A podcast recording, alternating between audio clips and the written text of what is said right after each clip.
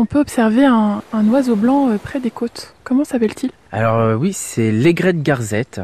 Donc c'est un échassier blanc qui bah, mange des poissons ou des crustacés qu'elle trouve à proximité des plages, dans les rochers ou sur les strands.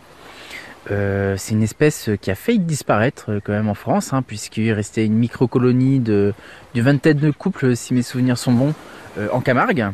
Elle était chassée en fait pour ses plumes et notamment son aigrette, hein, d'où son nom. Hein. a en période nuptiale, elle a deux plumes qu'on appelle aigrettes qui étaient utilisées pour les chapeaux. Il y a eu un effet euh, protection, c'est-à-dire qu'elle a été protégée et à partir de là, elle a pu euh, recoloniser toute la France.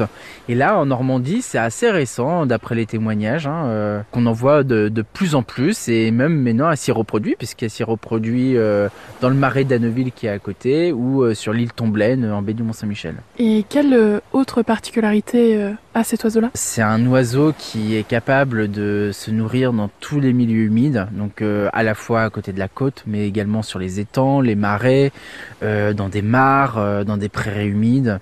donc vraiment apprécie, même à côté des bovins, parce que quand les, bovins mangent, bah, ils font partir des insectes et elle vient se nourrir de ça. Et les de garzette, est-ce qu'elle a un chant reconnaissable? Ah oui, elle a un chant reconnaissable. C'est comme un grognement. Euh, assez désagréable pour euh, justement euh, soit bah, alerter qu'il y a un danger ou quand elle est en zone de reproduction, donc ça niche dans les arbres, hein, souvent des arbres morts à proximité d'un marais, avec un nid de branchage et puis forcément là c'est le moment de la part nuptiale et donc du coup ça grogne, ça grogne entre eux quoi.